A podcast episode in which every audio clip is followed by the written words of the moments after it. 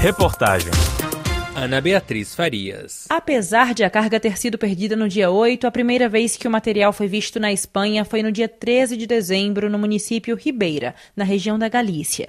E não demorou para que começassem a surgir inúmeros relatos de pessoas que tinham visto vários desses pequenos plásticos de aproximadamente 5 milímetros de diâmetro nas praias da zona. As bolinhas faziam parte da carga de um navio com a bandeira da Libéria que estava em águas portuguesas, e além do container que levava material plástico, outros cinco foram perdidos.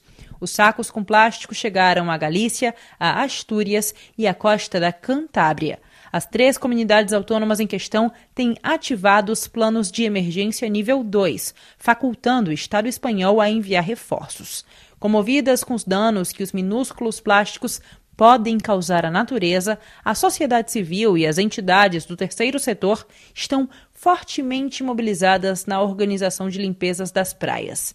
Na última segunda-feira, o Ministério Público Espanhol anunciou a abertura de uma investigação relacionada ao despejo de plástico. De Madrid, Ana Beatriz Farias, para a RFI.